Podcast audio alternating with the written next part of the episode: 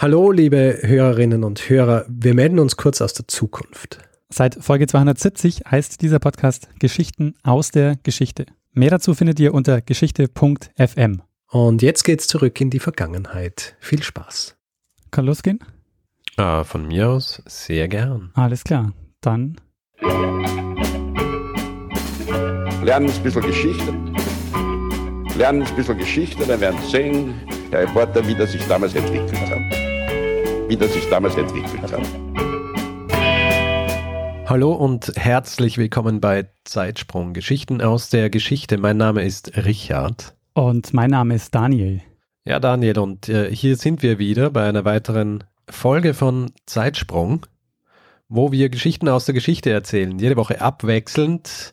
Letzte Woche habe ich eine Geschichte erzählt äh, bei Episode 143. Erinnerst du dich noch, was das war? Ja, ich erinnere mich noch, Richard. Es ging um ein, ähm, um ein Hörspiel, das ähm, besondere Aufmerksamkeit erregt hat. Richtig. War of the Worlds. Ja, und ähm, Daniel, diese Woche äh, für unser geneigtes Publikum natürlich äh, kein Unterschied äh, beim Hören, aber du sitzt äh, momentan gerade in Frankreich und wir nehmen, äh, also ich in Wien und du in wo, wo bist du gerade in Frankreich ungefähr? In der Normandie. Und äh, ich habe es mir hier in so einem Apartment gemütlich gemacht und hoffe, dass das Internet hält. Du machst natürlich, äh, du machst natürlich Zeitsprung Urlaub und sammelst Geschichten ein. Selbstverständlich. Ich war auch schon in Bayeux und äh, vielleicht gibt es da auch mal eine Geschichte zu. Sehr gut, sehr gut. Ähm, ja, und jetzt ist natürlich die Frage, Daniel, was hast du uns aus dem Urlaub für eine Geschichte mitgebracht? Richard, wir springen heute 100 Jahre zurück in das Jahr 1918 und wir beschäftigen uns mit einer Sache, die erstaunlich wenig erinnert wird, obwohl diese Sache global Auswirkungen hatte. Okay. Und sie hat vermutlich jeden dritten Menschen auf der Erde direkt betroffen und hat deutlich mehr Todesopfer gefordert als der Erste Weltkrieg. ah ja, okay. Du hast wahrscheinlich schon eine Vermutung, worum es gehen wird. Ja, ich habe eine Vermutung und ich glaube, irgendjemand hat mir auch einen Hinweis geschickt. Vielleicht haben wir jetzt wieder so einen Fall, dass jemand an uns beide den gleichen, aber vielleicht ist es auch was, was, äh, was du dir einfach so überlegt hast, ohne Hinweis. Ich gehe davon aus, dass du von der Grippe sprichst. Ja, richtig, genau. Ähm, von der ähm, sogenannten spanischen Grippe. Ja, Richard, wir werden uns anschauen, warum die Grippe spanische Grippe heißt. Mhm. Ähm, und werden einige Querverbindungen zu anderen Zeitsprungfolgen äh, sehen. Sehr schön. Und grundsätzlich ist mir in der Vorbereitung erst bewusst geworden, dass die spanische Grippe als Faktor in historischen Interpretationen relativ wenig berücksichtigt wird, obwohl sie in vielerlei Hinsicht sehr prägend war für die Zeit. Also sie hatte Auswirkungen auf den Krieg, der Erste Weltkrieg, der zu dem Zeitpunkt ähm, gerade zu Ende ging. Ähm, und wir werden nachher noch sehen, dass der Krieg auch an der schnellen Verbreitung der Grippe maßgeblich beteiligt war, vielleicht sogar auch an der Entstehung. Aha. Und natürlich sieht man auch Spuren der Grippe in der Kunst, in der Literatur und überhaupt einfach so im, im Zeitgeist. Ich meine, wenn man sich vorstellt, dass yeah. jeder dritte Mensch damals infiziert war, dann war das mhm. auch was, was alltäglich präsent war. Ja. Also man geht davon aus, dass 500 Millionen Menschen an der Grippe erkrankt sind ähm, und damit, ähm, also man, man, rechnet so mit 1,8 Milliarden Menschen, äh, die zu dem Zeitpunkt auf der Welt gelebt haben. Okay. Offiziell beginnt die spanische Grippe am 4. März 1918 und endet irgendwann im März 1920. Was es mit dem Beginndatum auf sich hat, werden wir später noch sehen. Ähm, die Zahl der Todesopfer schwankt sehr stark je nach Schätzung. Also das liegt vor allen Dingen daran, dass die spanische Grippe auf allen Kontinenten verbreitet war, aber es zu vielen Gebieten einfach keine Statistiken gibt, sondern da hat man mehr, da hat man einfach Hochrechnungen betrieben. Dazu kommt, dass, die, äh, dass es für die Grippe noch keine Meldepflicht gab. Also zum Beispiel gab es zu dem Zeitpunkt in den USA Meldepflicht für Pocken, Tuberkulose und Cholera, aber halt nicht für die Grippe. Und noch ein weiterer Faktor ist, dass die äh, Influenza ähm, 1918 auch noch nicht zweifelsfrei diagnostiziert werden konnte, weil Viren waren zwar schon bekannt, aber ihre Wirkungsweise hat man noch nicht verstanden und man hat sie auch noch nicht sichtbar machen können. Insgesamt ähm, habe ich schon gesagt, also es wird geschätzt, dass man so, dass es 50 Millionen ähm, Tote gab äh, durch die spanische Grippe, was etwa 2,5 Prozent der Weltbevölkerung bedeutet äh, und mhm. war damit die schlimmste Pandemie seit den Pestwellen im Mittelalter. Es gibt auch neuere Forschungen, wo die Zahlen schwanken bis zu, ähm, wo das bis zu 100 Millionen Menschen gestorben sind an der spanischen Grippe. Mhm. Ähm, aber ich bin mir nicht ganz sicher. Also es, man liest immer so im, im Bereich zwischen 50 Millionen und 100 Millionen. Okay. Naja, also ist halt auch wieder zurückzuführen auf die Tatsache, dass die Aufzeichnung halt nicht überall gegeben hat, oder? Genau, also keine Aufzeichnungen und eben auch keine, keine echte Diagnose. Vielleicht noch ein Wort zu, ähm, zu Pandemie, weil ich das auch schon verwendet habe. Pandemie meint im Grunde eine Epidemie, die in mehreren Ländern bzw. Kontinenten ähm, äh, sich ausbreitet. Also eine Länder- und Kontinent, äh, kontinentübergreifende Ausbreitung äh, macht eine Epidemie zu einer Pandemie. Die äh, Grippe kam in drei Wellen. Davon war die zweite Welle, die im Herbst 1918 kam, die schlimmste. Und das ist die Zeit, äh, wo die meisten Todesopfer zu beklagen sind. Das war zwischen Mitte März, äh, das war zwischen Mitte September und äh, Mitte Dezember 1918. Und auch bei dem Thema ist es wichtig, dass man nicht nur auf Europa schaut, ähm, denn es gibt schon einen eklatanten Unterschied zu, zu den europäischen Staaten und, ähm, und, und ähm, zu, zu Staaten in anderen Kontinenten.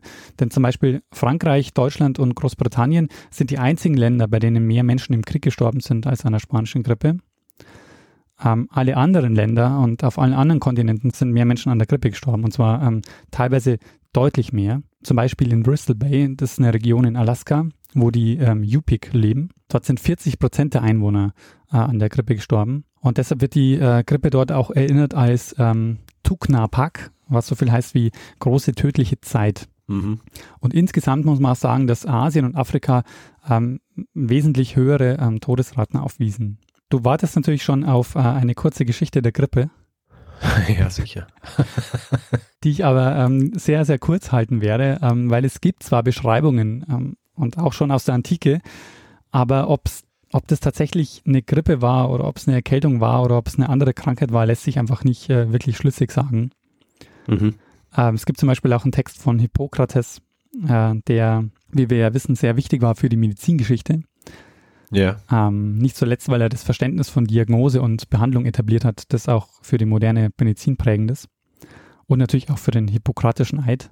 Aber ähm, letztendlich äh, lässt sich das nicht seriös sagen, ob das tatsächlich, ähm, also ob da in den Beschreibungen tatsächlich ähm, eine Grippe beschrieben wird oder eine, eine andere ähm, Krankheit. Ähm, generell ist halt davon auszugehen, dass Masseninfektionskrankheiten in den letzten Jahrtausenden ähm, zugenommen haben was mhm. vor allen Dingen daran liegt, dass ähm, zum einen mehr Menschen auf der Erde sind und weil es, ähm, weil es eine zunehmende Verstädterung gibt und Städte Massenerkrankungen äh, eher begünstigen.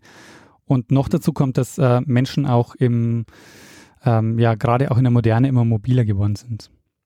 Mhm. Ein wichtiger Faktor auch, der Masseninfektionskrankheiten auch ähm, beschleunigt hat, ähm, waren Kriege, auch immer wichtige Faktoren.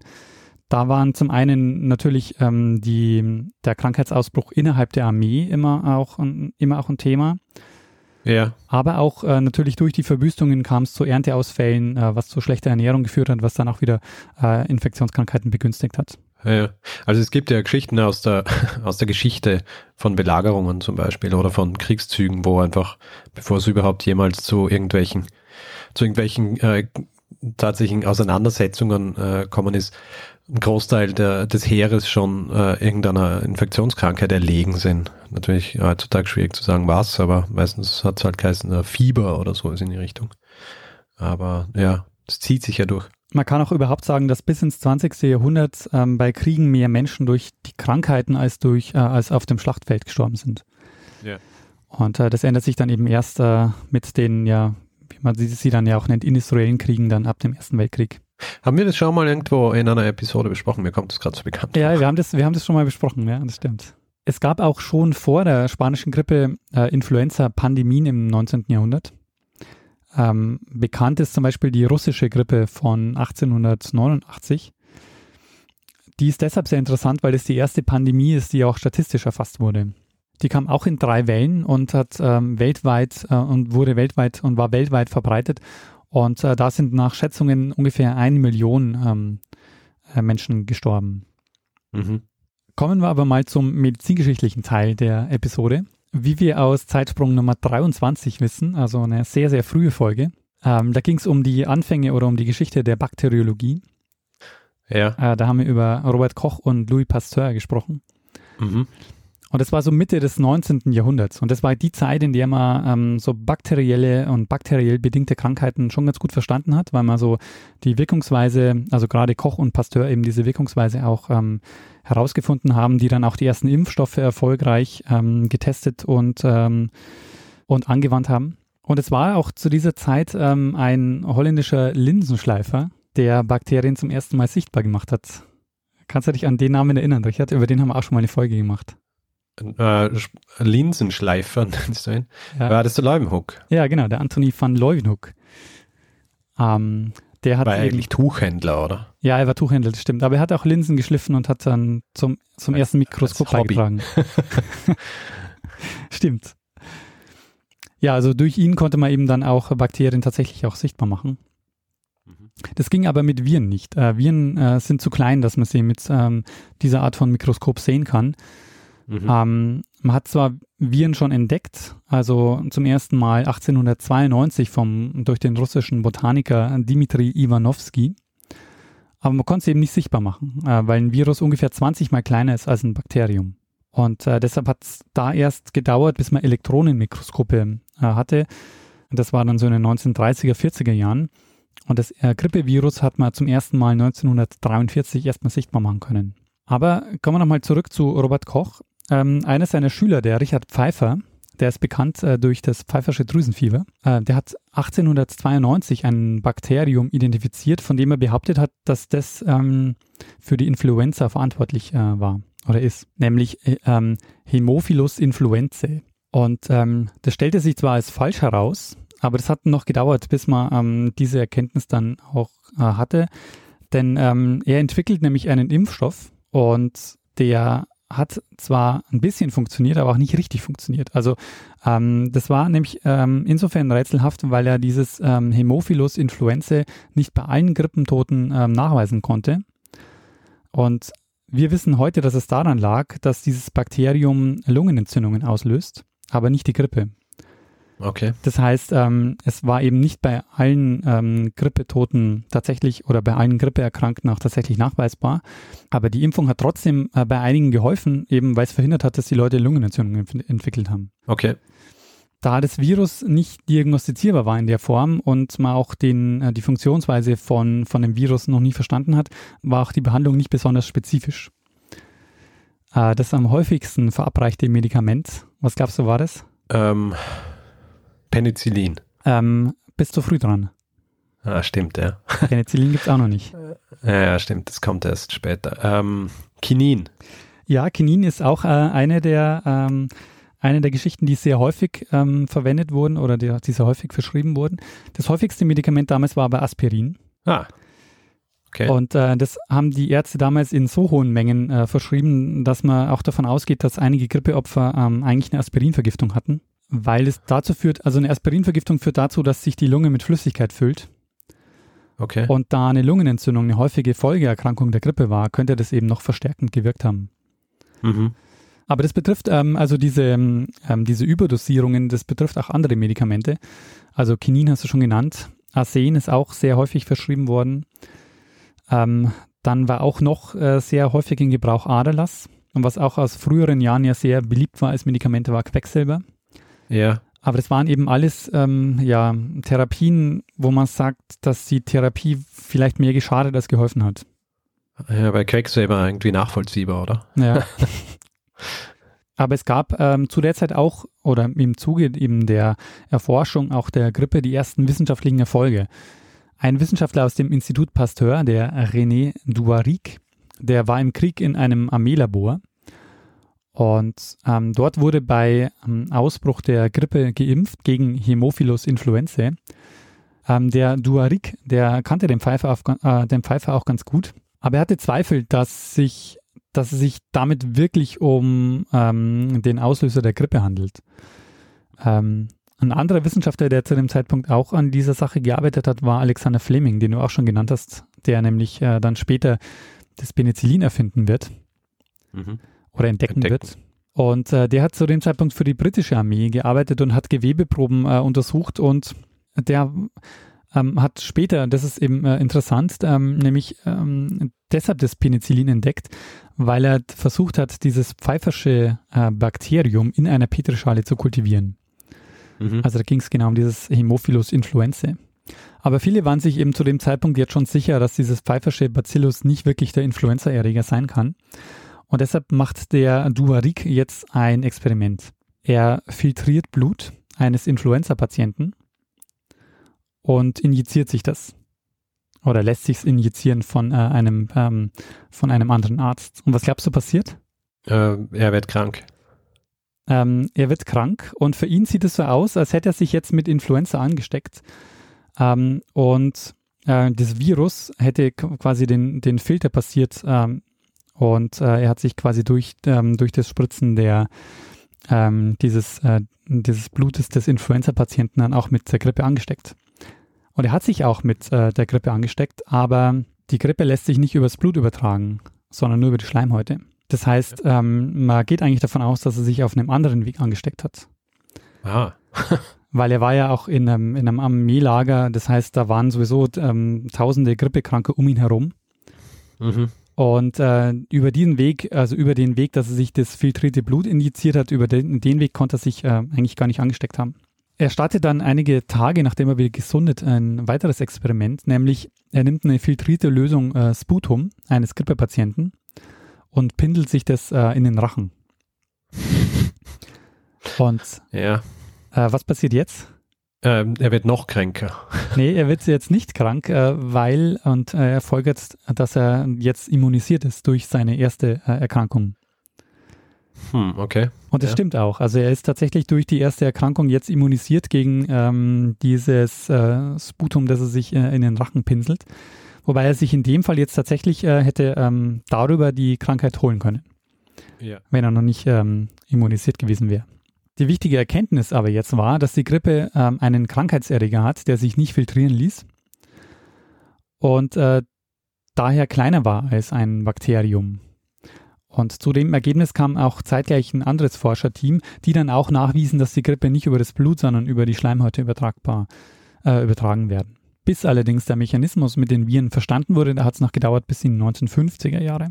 Ähm, also er hat quasi die richtige Schlussfolgerung gezogen, aber ähm, hat die erste Erkrankung war eben sozusagen zufällig zu seinem Experiment. Mhm. Das kommt ja, glaube ich, äh, nicht so selten vor eigentlich in der Wissenschaftsgeschichte, oder? Also dass die, dass die, das Resultat dann passt, aber das, wie wir hinkommen, ist eigentlich äh, nichts wirklich mit den eigentlichen Symptomen oder mit den eigentlichen Einflüssen oder Auslösern etc. zu tun hat. Kann man auch vorstellen, dass was öfter vorkommt. Und es, ich habe auch gelesen, so in, äh, in einem Text, dass man mit diesen ganzen Laboruntersuchungen, die die, die, die da gemacht haben, äh, echt sehr vorsichtig umgehen muss, weil im Grunde kann man nicht sagen, ähm, die, die haben, hatten ja keinen sterilen Raum, das heißt, äh, die waren auch ständig Umgebung, äh, umgeben mit diesen Krankheiten. Ja. Also man kann da relativ wenig Schlussfolgerungen ziehen. Ja, ich glaube, die, äh, die Entdeckung des Penicillin ist ja quasi auch auf, ein, auf eine Unreinheit zurückgegangen, oder? Ja, genau, richtig, ja. Also da, das heißt, äh, viele gute Dinge sind durch, äh, durch, die, diese, durch diese fehlende Hygiene im, im Labor entstanden. Es hat äh, auch lange Zeit ähm, Probleme gegeben, Viren im Labor zu züchten und äh, bis 1931 Alice Woodruff und Ernest äh, Goodpasture ein Virus in einem befruchteten Hühnerei gezüchtet haben. Und ab da war es dann möglich, Viren auch im Labor zu kultivieren. Mhm. Und daraus hat sich dann auch der, der erste Impfstoff äh, gegen, äh, die, gegen das Influenza-Virus ähm, entwickelt oder wurde daraufhin entwickelt, nämlich äh, 1936 durch äh, den russischen Arzt äh, Smorodinsev. Der hat nämlich das, äh, den, diesen Grippevirus in einem Ei so lange kultiviert, bis der sich nicht mehr gut replizieren konnte. Und ähm, dieses quasi, dieses Virus, das sich nicht mehr gut replizieren konnte, das hat er dann quasi Leuten gespritzt und damit äh, konnten die sich immunisieren. Das war auch lange Zeit der Weg, äh, wie man den äh, Grippeimpfstoff hergestellt hat. Ja, und als dann die US-Truppen 1944 nach Europa kamen, hatten sie ähm, gerade die erste Grippemassenimpfung erhalten.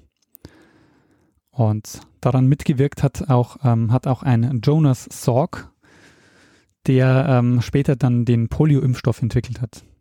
Diese erste Grippe-Massenimpfung, die die US-Truppen 1944 erhalten haben, ähm, bevor sie nach Europa kamen, ähm, die ist deshalb wichtig für die Geschichte jetzt, weil die US-Truppen ähm, nämlich eine wesentliche, ähm, ja, eine wesentliche Rolle spielen bei der Verbreitung der spanischen Grippe. Ich habe ja schon gesagt, dass die ähm, Grippe am, am 4. März 1918, also der, der 4. März 1918 gilt als Beginn der spanischen Grippe. Und das liegt daran, dass, ähm, dass Albert Gitchell im Camp Funston in äh, Kansas sich ähm, dort auf einer Krankenstation meldet und bei ihm dann die Grippe diagnostiziert wurde. Und er war mit Sicherheit nicht der erste Patient oder der Patient Zero, ähm, aber er war der erste registrierte Grippekranke. Und deshalb sagt man bei ihm, ähm, dass also mit quasi äh, ihm beginnt die, die spanische Grippe offiziell, obwohl man sich relativ sicher ist, dass die ähm, Grippe auch vorher schon gab. Aber wir sind jetzt eben in den äh, USA, also wir sitzen in, äh, wir sind in Kansas und ähm, haben dort jetzt also den, den ersten äh, diagnostizierten ähm, Grippefall. Und die USA sind ja ein Jahr vorher, also 1917, in den Krieg eingetreten. Und in Militärcamps wurden äh, dort jetzt Soldaten für die Überfahrt nach Europa ausgebildet. Mhm. Und Camp Funston war jetzt genau so ein Camp. Im April 1918 war die Grippe im mittleren Westen, kam dann an die Ostküste, wo die, von, wo, wo die Soldaten dann eingeschifft wurden äh, für die Überfahrt nach Europa. Und kurze Zeit später war die Grippe in Frankreich und hatte Mitte äh, April die Westfront erreicht, verbreitete sich dann über Frankreich, von dort nach Großbritannien, Italien, Spanien äh, und nach Deutschland. Aha. Unter anderem erkrankte ähm, zu dem Zeitpunkt, also im Mai 1918, auch der spanische König, der Alfons der 13. Okay. In Deutschland war die Grippe ebenfalls angekommen. Dort wurden gerade die russischen Kriegsgefangenen entlassen. Ähm, die, Russland ist ja 1917 aus dem Krieg ähm, ausgeschieden, nach der Revolution dort. Und die Kriegsgefangenen, die brachten jetzt die Grippe vermutlich nach Russland. Also die sind eben oh. krank äh, nach Russland mhm. geschickt worden. Und von dort ging die Verbreitung dann wieder rasend schnell weiter ähm, Richtung Osten. Dann auch ähm, in den Süden ging es dann weiter. Im Mai ähm, ist die Grippe in Nordafrika äh, in Indien noch im April sind Fälle in Südostasien belegt. Ähm, in Japan gibt es auch ähm, eine, gibt auch schon, äh, gibt es auch Berichte, dass die Grippe im, äh, im Mai ausgebrochen ist. Und äh, im Juni oder ab Juni ist dann eine große Verbreitungswelle in China. Okay.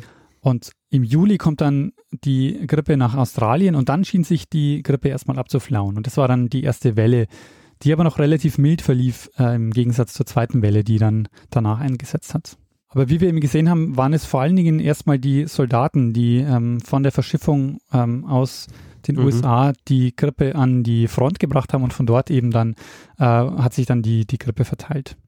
Für die Soldaten an der Westfront äh, war die Grippe natürlich eine enorme zusätzliche Belastung. Also drei Viertel der französischen Soldaten und die Hälfte der britischen ähm, Soldaten erkrankten an der Influenza. Und zahlreiche Notlazarette mussten errichtet werden. Und auf deutscher Seite war es auch nicht viel besser. Da waren es ähm, da waren es geschätzt 900.000 Soldaten, die erkrankt waren. Und ich habe gesagt, im Juli sieht es dann so aus, als würde die Grippe abflauen. Und im August kehrt, die, kehrt dann die Influenza ähm, wieder zurück und dann eben ab September kommt dann so, kommt es dann zu dieser tödlichsten Phase. Und bei der Rückkehr der Influenza ist, sieht man jetzt, dass sie so an drei Stellen ungefähr gleichzeitig zurückkommt. Und zwar waren es drei Stellen so rund um den Atlantik. Äh, zum einen in Sierra Leone, in Boston, in den USA und in Brest, also in, in Frankreich. Mhm. Und das ist auch die Phase, in der Roosevelt, der spätere US-Präsident, auch an der Grippe erkrankt ist. Äh, nämlich gerade als er sich auf der Rückkehr von Frankreich nach äh, New York befunden hat. Und wieder verbreitet sich die Grippe ähm, rasend schnell, also bis in die entlegensten Dörfer in allen Erdteilen. Ähm, es erkrankt zum Beispiel auch der japanische Premierminister Hara Takashi an der Grippe.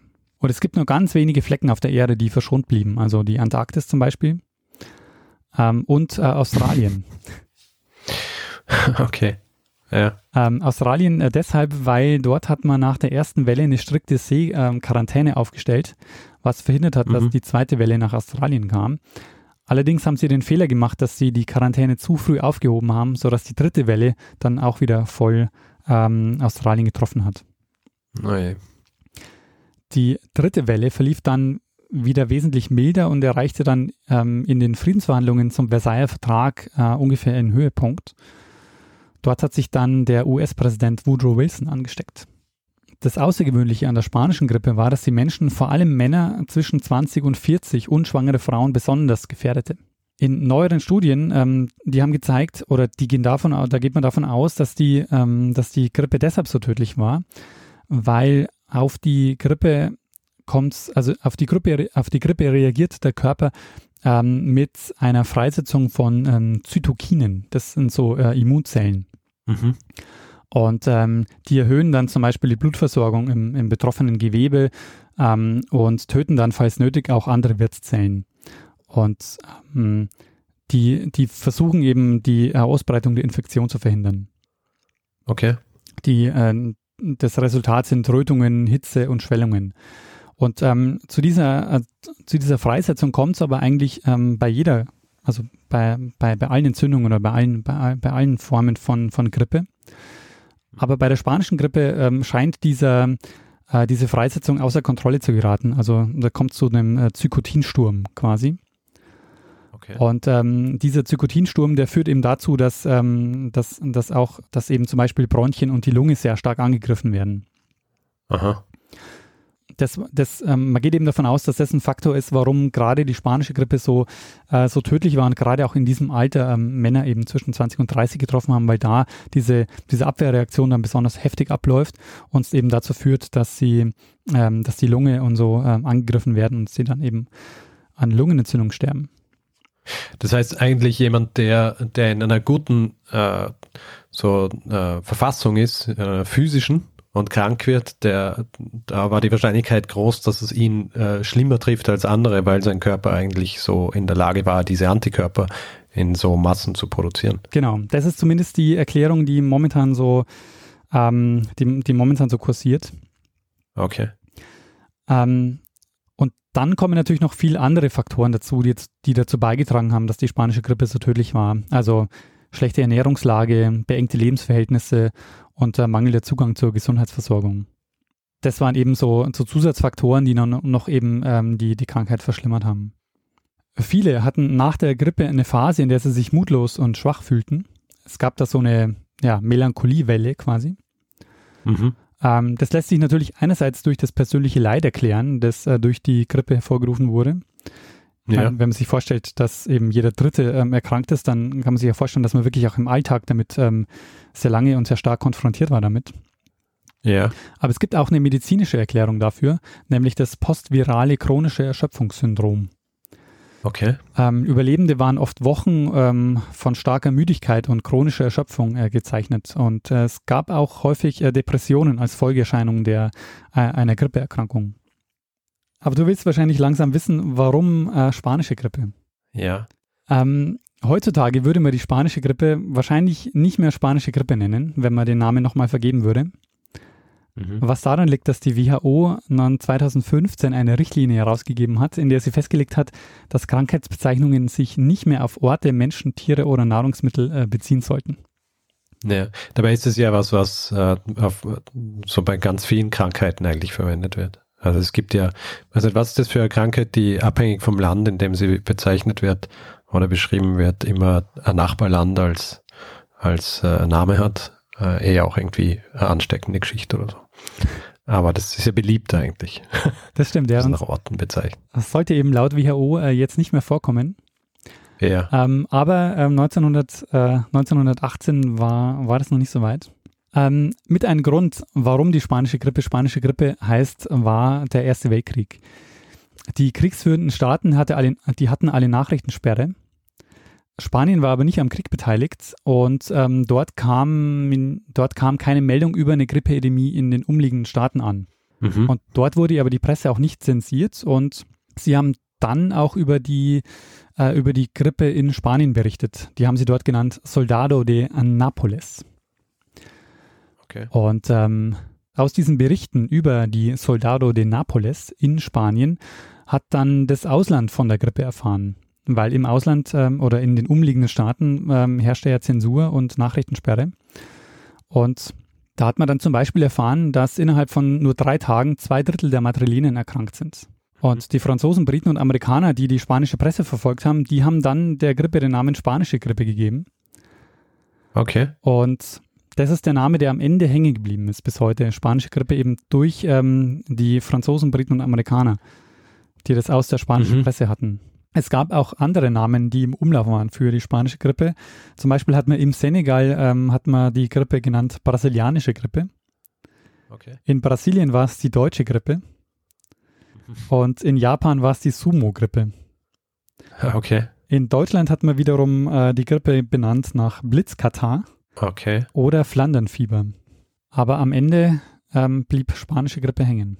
So, ja, Richard, und jetzt die Frage, woher kommt die spanische Grippe? Also was war, wo war der, der Ursprung und wie hat sich's, ähm, wie, wie kam es dazu, dass die, dass die spanische Grippe sich so, ähm, so weit verbreitet hat? Ja. Okay. Äh, Lange Zeit hat man gedacht oder lange Zeit äh, ging man äh, davon aus, dass die ähm, spanische Grippe, dass der Ursprungsort China war, was aber vor allen Dingen wahrscheinlich eher so rassistisch bedingt war, dass so die Mediziner aus Europa gedacht haben, das muss aus dem Osten kommen Mhm. ähm, und haben daher dort den Ursprung vermutet. Ähm, was sich mit Sicherheit sagen lässt, ist, dass die Grippe nicht von Spanien ausging. Ähm, aber es gibt ein paar Theorien, die auch belastbar sind, ähm, was äh, die Entstehung der Grippe betrifft. Eine der Theorien ist, dass sie mit dem Ersten Weltkrieg zu tun hat, nämlich in den 1970er Jahren hat, äh, ein, wurde eine Theorie aufgestellt, dass die Grippe in Frankreich entstanden ist, nämlich ähm, es war so, dass die Briten an der Westfront ein Lager gebaut haben für Lazarette und überhaupt für, für den Nachschub äh, für die Westfront. Okay. Und das war in Etaples im Norden Frankreichs. Und das Lager war riesig. Also mit 32.000 Betten war das der größte Klinikkomplex der Welt zu dem Zeitpunkt. Und in, dieses, in diesem Lager trafen täglich Truppen aus allen Teilen der Welt ein. Und man kann sich das vorstellen, es war eine Ecke Nordfrankreichs, ähm, wo 1916 eine Million Menschen in Lagern untergebracht waren, wo viele Verwundete äh, waren, äh, ganz viele Senfgasopfer. Und ähm, es gibt Berichte, dass im Dezember vor Ausbruch der spanischen Grippe hier schon eine kleine Grippeepidemie äh, Epidemie in einem Lager ausgebrochen ist. Okay. Und die Symptome, die in diesen, die in den Sterberegistern ähm, verzeichnet sind, die deuten jedenfalls darauf hin, dass es einen Zusammenhang geben könnte zwischen der spanischen Grippe und ähm, dieser Grippeepidemie. Dagegen spricht allerdings, dass, ähm, dass es keine Berichte gibt über die Ansteckung der, der Zivilbevölkerung. Also dass es nicht übersprang auf die Zivilbevölkerung, sondern nur im Lager grassiert ist. Okay. Das lässt sich aber, könnte sich damit erklären lassen, dass, ähm, dass es keine Berichte dazu gibt, weil man, äh, weil es eine Nachrichtensperre gibt und man das halt jetzt aus dem Militärarchiv sich anschauen kann, aber es quasi keine Berichte gibt über zivile ähm, Grippekranke. Ja. Egal, ob es stimmt oder nicht stimmt, der Krieg war jedenfalls entscheidend an der Verbreitung der Grippe beteiligt, weil eben die Soldaten ähm, in alle Himmelsrichtungen geschickt wurden, ja und letztlich auch ähm, immer wieder äh, Heim Heimaturlaub hatten und damit die Krankheit auch wieder nach Hause brachten. Und ähm, es gibt also diese beiden Theorien, also Kansas als Ursprungsort oder eben äh, die ähm, französische Küste. Mhm. Ähm, was wir auf jeden Fall wissen, ist, dass ähm, ursächlich war, dass ein Erreger von einem Vogel auf einen Menschen übergesprungen ist. Beziehungsweise geht man davon aus, dass die Influenza-Viren, also es ist so, dass die Wasservögel äh, viele Influenza-Viren in sich tragen, Ja. im Verdauungstrakt, aber, aber keine Krankheitssymptome ähm, bilden. Okay. Ähm, die Vögel scheiden dann die Influenza-Viren aus und werden von anderen Vögeln, ähm, wird, äh, wird das Influenza-Virus aufgenommen. Und man ging lange davon aus, dass es einen Zwischenwirt braucht, ähm, weil der Virus also quasi nicht vom Vogel direkt auf den Menschen überspringen kann. Und ein perfekter Zwischenwirt ähm, dafür wäre, ähm, wäre das Schwein. Das Schwein. Das Schwein wäre ein idealer quasi Okay. Zwischenkandidat äh, Mhm. vom Vogel auf das Schwein und vom Schwein dann auf den Menschen. Okay. Ähm, und um es dann, um dann wirklich pandemisch zu werden, muss dann das Virus äh, sich nochmal verändern und dann quasi von Mensch zu Mensch verbreitet werden können. Mhm. Das ist da nochmal so ein, so ein entscheidender äh, Schritt. Und erst 1997 bei H5N1 ja. wurde dann äh, zum ersten Mal, das ist die, die man heute auch als Vogelgrippe bezeichnet, Ja. wurde dann zum ersten Mal eben die Übertragung vom Vogel direkt auf den Menschen beobachtet. Mit Blick auf dieses äh, britische Lazarett an der französischen Nordküste in A e Etaples, das war nur 50 Kilometer von der Somme-Mündung entfernt und die Somme-Mündung war eine wichtige Zwischenstation für Wasserzugvögel. Mhm. Und das Militärcamp hatte über einen eigenen Schweinestall verfügt. Ja. Mhm. Das sind eben so Faktoren, wo man davon ausgeht, dass es eben gut sein könnte, dass dort ähm, das äh, Virus entstanden ist. Und dann braucht es, das habe ich auch schon gesagt, eine Adaption des Virus, um dann auch von Mensch zu Mensch übertragbar zu sein. Mhm. Und man geht davon aus, dass das Virus vermutlich schon als saisonale, äh, als saisonale Grippe 1917, 18 aufgetaucht ist und dann mutiert ist. Und da gibt es jetzt auch eine Erklärung, warum das an der Westfront eventuell passiert sein könnte. Denn mit dem Einsatz chemischer Waffen, vor allen Dingen von Senfgas, ähm, könnte es sein, dass das quasi zur, ähm, zur Mutation geführt hat, weil Senfgas zum Beispiel auch mutagene Eigenschaften hat. Okay. Aber ähm, das sind eben nur so Indizien. Man kann es äh, nicht, wirklich, äh, nicht wirklich beweisen. Äh, heute werden vier Influenza-Viren äh, oder vier Typen von Influenza-Viren unterschieden, nämlich Typ A und B, die verursachen Epidemien und Typ A ähm, verursacht Pandemien. Und die spanische Grippe war demnach Typ A. Und bestimmt wird der Grippevirus durch zwei Antigene, nämlich das ähm, Hämagglutinin H und die ähm, Okay. Neuraminidase, das ist das N. Okay. Und deshalb äh, bezeichnet man eben diese, äh, die Grippe heutzutage erst immer als H und N. Und dann quasi je nach, äh, je nach, ähm, je nach Typ, also je nach Subtyp. Und es lässt sich beobachten, dass alle Pandemien im 20. Jahrhundert durch die Entstehung eines neuen Hs ausgelöst wurden. Also H1 bei der spanischen Grippe, H2 1957, H3 1968 bei der sogenannten Hongkong-Grippe. Und die spanische Grippe, die wird auch bezeichnet als H1N1.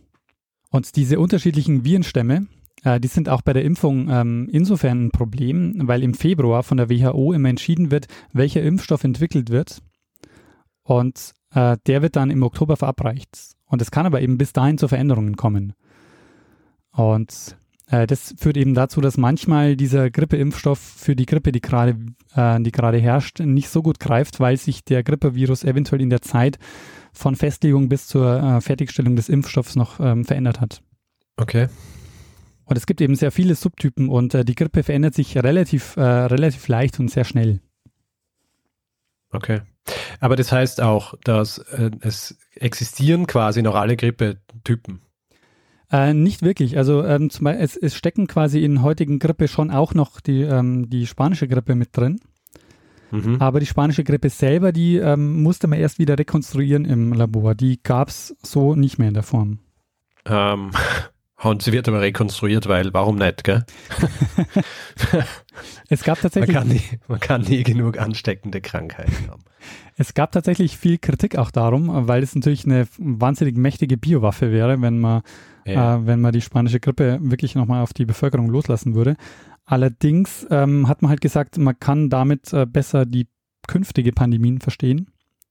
ja, Und Nein, es ergibt ja einen Sinn, aber es darf halt nicht rauskommen. genau, ja. Also nicht, nicht äh, irgendwie. Aber das sind, äh, das ist immer der Stoff, aus dem dann so diese, diese Horrorfilme sind, wo die Hälfte der Menschheit drauf geht oder mehr. Genau. Weil irgendjemand sich denkt, ah, wieso entlassen wir das nicht einfach in die, in die Welt? Outbreak Ja. zum Beispiel.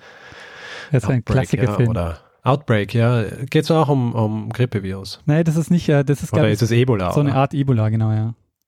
Ja, ja.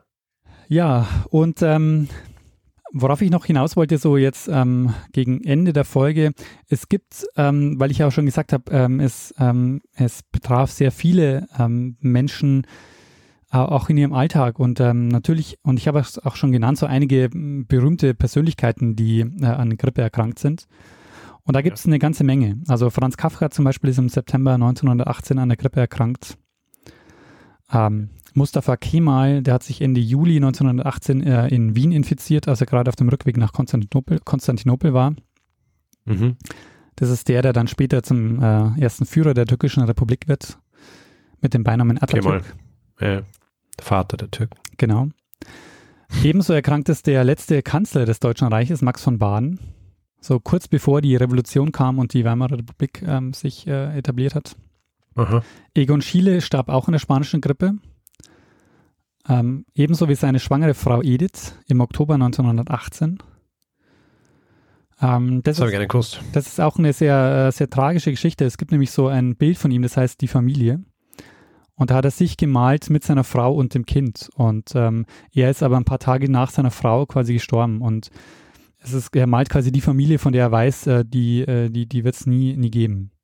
Ja, und äh, die, diese Liste auch an berühmten ähm, Persönlichkeiten, die erkrankt oder gestorben sind, die lässt sich wirklich ähm, noch lange fortführen. Edward Munch zum Beispiel äh, ist auch erkrankt an der spanischen Grippe. Ähm, und die Tochter von Sigmund Freud, Sophie, die starb auch an der spanischen Grippe und auch ähm, gerade äh, schwanger mit ihrem dritten Kind. Tragisch. Ähm, aber ähm, nicht verwunderlich eigentlich, weil, wie du gesagt hast, jeder Dritte oder jede Dritte war, ähm, war infiziert. Genau, ja. Also dann, dann ist es eh dann, äh, rein statistisch gesehen äh, eben auch viele, viele Leute, die man, die man kennt aus der Geschichte. Genau. Und genau deshalb, und das ist jetzt auch das Ende, ähm, da komme ich jetzt auch zum Ende, deshalb ist es auch so erstaunlich, dass die spanische Grippe so wenig erinnert wird. Es gibt kaum Erinnerungskultur zur spanischen Grippe. Das ist ganz komisch eigentlich. Ja, und wenn man sich andere Pandemien anschaut, so Pestwellen zum Beispiel, da Mhm. gibt es äh, Pestsäulen und da gibt es auch viele Erinnerungen dazu. Hast du eine Ahnung, warum das so ist? Nee. Oder hast du dir überlegt, was da der Grund sein könnte? Äh, ich habe äh, keine, äh, keine Ahnung. Es könnte mit dem Ersten Weltkrieg zusammenhängen, dass man sie sozusagen als Fußnote des Ersten Weltkriegs äh, interpretiert. Ja, ja, wahrscheinlich. Also äh, wahrscheinlich, weil, ich meine, der Erste Weltkrieg ist zu dem Zeitpunkt ja eigentlich so die größte Katastrophe äh, gewesen, zumindest für, für all die Länder, die beteiligt waren. Und dann ist wahrscheinlich sowas wie die, wie die äh, Grippe natürlich was, wo man sich nicht so draufstürzt als irgendwie Thema oder so. Ja. Das könnte sein, was dagegen spricht, ist allerdings, dass während der größten Pestwelle im Mittelalter tobte der Hundertjährige Krieg. Hm. Der hat auch nicht dazu Ja. geführt, dass man, dass man nicht beides erinnert. Aber der ist halt wahrscheinlich in Relation gesehen äh, nicht so eine Zäsur gewesen, wie es der Erste Weltkrieg war. Ja, das kann gut sein. Also weil da natürlich auf äh, waren viel weniger Länder, viel weniger Länder, also eigentlich nur diese zwei beteiligt. Und ähm, sind auch nicht so viele Leute gestorben. Du hast ja von anderen Ländern auch gesprochen, die, ähm, wo sie auch so gewütet hat. Da hast du jetzt, glaube ich, gar nicht so viel darüber erzählt, wo also so weltweit, weil du auch davon gesprochen hast, dass sie zum Beispiel in Brasilien einen eigenen Namen kriegt. Das heißt, wie Zahlen weiß man aus diesen Ländern auch nicht wirklich, weil es nicht aufgeschrieben worden ist oder Ähm, teilweise. oder generell. Okay. Also was man zum Beispiel weiß, ist, dass die meisten äh, Grippetoten in Indien äh, aufgetreten sind. okay. Äh, Die meisten äh, in, in Relation zur Bevölkerungsanzahl oder? Nee, auch insgesamt die absolute äh, Zahl. auch an absoluten Zahlen, genau, ja. Du hast gesagt, äh, wie viel, wie viele Milliarden Menschen haben zu, der, äh, zu dem Zeitpunkt gelebt? Äh, 1,8? 1,8 Milliarden, ja. Und davon waren 500 Millionen infiziert. Ist, äh, ist spannend, wenn man sich überlegt, dass damals nur 1,8 Menschen haben. ja, im Vergleich zu heute, ne? Das Also. ist schon hart. Mehr? also ich habe das Gefühl, dass ungefähr so alle, ähm, alle, alle zehn Jahre kriegen wir eine Milliarde dazu, oder? Das kann gut sein. Da gibt es ja auch eine Rechnung. Rechnung dazu. Ja, ja ähm, ein Punkt äh, am, am Ende vielleicht noch, Richard. Ähm, US-amerikanische Lebensversicherer haben äh, nach der Pandemie insgesamt 20 Millionen Dollar ausbezahlt, was Mhm. Also umgerechnet, zumindest habe ich das in dem Text gelesen, so viel wäre wie heute 20 Milliarden Dollar. Zum Beispiel erhielten eine Witwe, äh, erhielten die Witwe und der Sohn eines nach Amerika ausgewanderten Deutschen, der an der Grippe gestorben war, auch Geld und das haben die in Grundbesitz investiert. Kannst du dir denken, wer der Enkel ist? Äh, Grundbesitz, sagst du? Äh, die haben Geld bekommen äh, aus der Lebensversicherung, haben es in Grundbesitz in den USA investiert und der Enkel ist heute relativ bekannt. Ah, ich stehe jetzt gerade auf der Leitung, ich habe keine Ahnung. Äh, natürlich Donald Trump. Ähm, Ah, Fred, verstehe. Das heißt, oh na, willst du jetzt damit sagen, willst du jetzt damit sagen, dass wir, dass wir der, der spanischen Grippe nicht nur diese unzähligen Toten zu verdanken haben, sondern auch den Aufstieg von Donald Trump? Also zumindest ist es so, dass Frederick Trump, ähm, der ist an der spanischen Grippe gestorben 1918 und ähm, die Witwe und der Sohn haben daraufhin eben äh, Geld aus der Lebensversicherung bekommen, das sie in Grundbesitz investiert haben und ja, der Enkel ist eben Donald Trump. Als ob man noch einen Grund bräuchte, die äh, spanische Grippe nicht zu mögen. Ja, Richard, und äh, das war mein Zeitsprung über die spanische Grippe, die womöglich größte demografische Katastrophe des 20. Jahrhunderts. Äh, sehr spannend. Also wahnsinnig viel gelernt in dieser Episode. Viel Medizin, äh, also nicht nur Medizin historisches, sondern auch Medizin. Also diese ganze Geschichte mit den äh, mit H, H5 oder H1N1 und so weiter. Sehr spannende Geschichte. Und also so diese, diese Zusammenhänge, ich finde es ja auch immer, also ich, ich, mag solche Geschichten ja sehr, wo du, wo solche Zusammenhänge, die man eigentlich nicht so im Kopf gehabt hat oder die man sich gar nicht vorgestellt hat, dann so erklärt werden und als plausibel dargestellt werden, obwohl man ja oft nicht weiß, ob es wirklich so ist. Ja? ja. Also was jetzt wirklich was beeinflusst hat, aber die, die, es eröffnet einem irgendwie so, wie soll ich sagen, neue ähm, Interpretationswege und Dinge, die äh, die Welt zu sehen, äh, wenn man, wenn man sowas weiß. Ähm, hast du, hast du spezifische Literatur dazu verwendet? Ähm, ich habe. Also irgendwie eine spezifische oder hast du mehrere? Ja, es gibt ähm, ein Buch, das ich äh, empfehlen kann, das äh, so einen ganz guten, ganz guten Überblick gibt, auch über die spanische Grippe. Äh, und zwar ist es von Laura Spinney, äh, das Buch Pale Rider, The Spanish Flu of 1918 äh, and How It Changed the World. Und wer will, dieses Buch gibt es auch auf Deutsch. Äh, da heißt es 1918 Die Welt im Fieber, wie die spanische Grippe die Gesellschaft veränderte. Ah ja, äh, die Person, ja, die mir, die, mir die, äh, diese Geschichte vorgeschlagen hat, ja. hat, mir auch, hat mir auch dieses Buch vorgeschlagen. Ah, verstehe. Jetzt erinnere ich mich. Uh, und ich glaube, ich war auch kurz davor, ähm, das, äh, mir das Buch zu besorgen und da habe es aber dann irgendwie aus den Augen verloren. Sonst hätte ich es vielleicht schon vorbereitet gehabt. Also äh, kann ich äh, wirklich empfehlen, das liest sich ganz gut durch, äh, liest sich ganz, ganz gut weg. Ähm, gibt allerdings auch mehr so, soll ich sagen, einen groben Überblick. Also es gibt schon auch Stellen in dem yeah. Buch, die, die ich so ein bisschen, ähm, ein bisschen grenzwertig finde. Aber ähm, das kostet auch jetzt äh, in der Kindle-Edition, wie ich es habe, äh, 10, äh, 10 Euro. Also das ähm, lässt sich auch so ganz gut, ähm, ganz gut kaufen und lesen. Ja die, die Investition lässt sich gut argumentieren. Genau. Ah, und ich sehe gerade, weil ich ja in, äh, in, in, in einem Amazon Store bin, ähm, diese, die spanische Version hat als Cover äh, das Bild von Chile, die Familie. Ah. Wo also er, seine Frau und das Kind äh, abgebildet sind.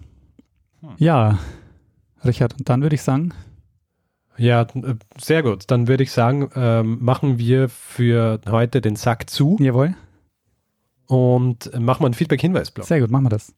Gut, also wer Feedback geben will zu dieser Episode oder anderen, kann es äh, zum Beispiel per E-Mail machen, feedback.zeitsprung.fm oder direkt auf unserer Website zeitsprung.fm. Wir sind auch auf Twitter, da ist der Account twitter.com slash zeitsprung.fm. Persönlich sind auch dort ich jetzt Stormgrass, der Daniel Ed Messner und wer auf Facebook ist, kann auf Facebook auch kommentieren oder uns Nachrichten schreiben oder uns äh, unsere Posts liken und sharen. Da ist die Adresse facebook.com slash zeitsprung.fm.